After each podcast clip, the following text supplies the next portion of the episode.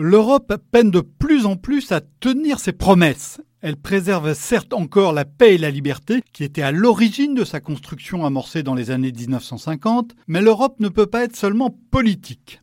Son union s'est bâtie sur l'économie, le charbon et l'acier au départ, puis l'agriculture, un marché unique de marchandises, la monnaie commune, une union bancaire et financière. Tous ces rapprochements promettaient la prospérité.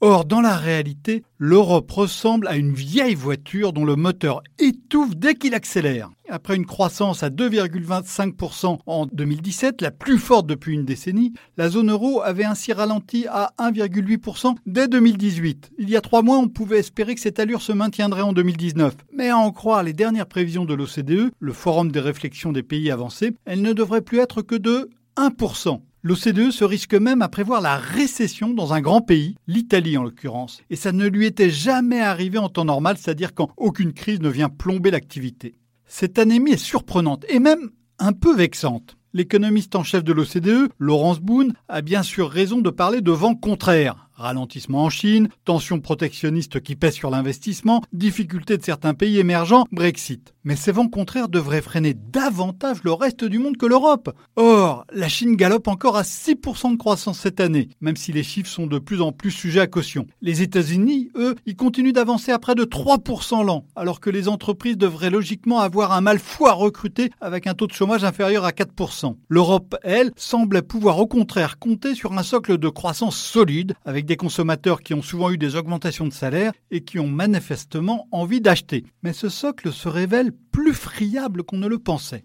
Le Brexit ne saurait tout expliquer. Il est certes normal qu'il obsède les journalistes et les économistes anglo-saxons, et le Royaume-Uni souffre à n'en pas douter d'un attentisme qui s'éternise, mais l'impact sur le continent reste pour l'instant minime.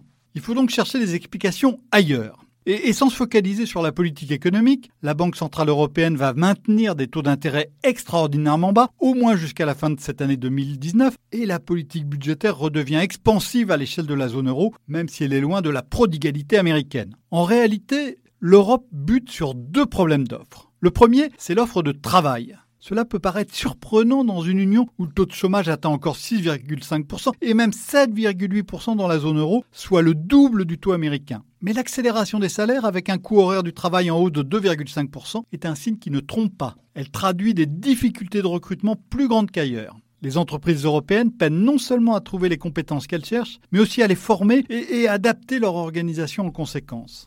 Ce qui renvoie à une autre réalité démographique l'Europe prend de l'âge. Les plus de 65 ans font 19% de sa population contre 15% aux États-Unis et 11% en Chine. Or, le vieillissement se traduit non seulement par un moindre dynamisme et une population active au poids déclinant, mais aussi par des prélèvements en hausse pour financer les retraites.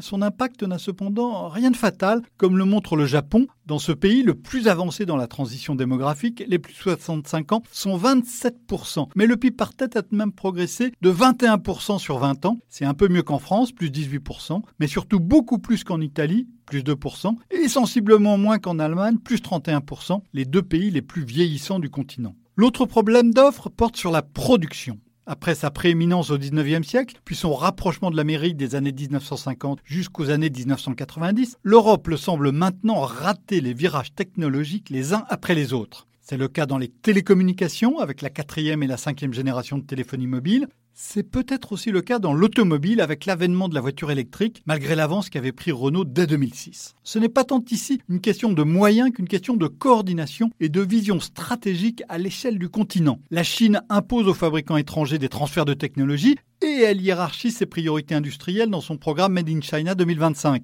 L'Amérique, elle, elle impose aux étrangers de lourdes amendes, elle attire les inventeurs du monde entier avec son capital risque et elle n'hésite pas à fermer sa porte quand elle le juge nécessaire. Et pendant ce temps-là, que fait l'Europe? Eh bien, elle tergiverse. Bien sûr, l'année 2019 pourrait être moins mauvaise que prévu sur le vieux continent. Des petits signes printaniers sont apparus début mars. Bien sûr, rien n'est perdu. À l'ère numérique où tout va plus vite, les retournements peuvent être spectaculaires. Mais encore faut-il agir. Retrouvez tous les podcasts des échos sur votre application de podcast préférée ou sur leséchos.fr.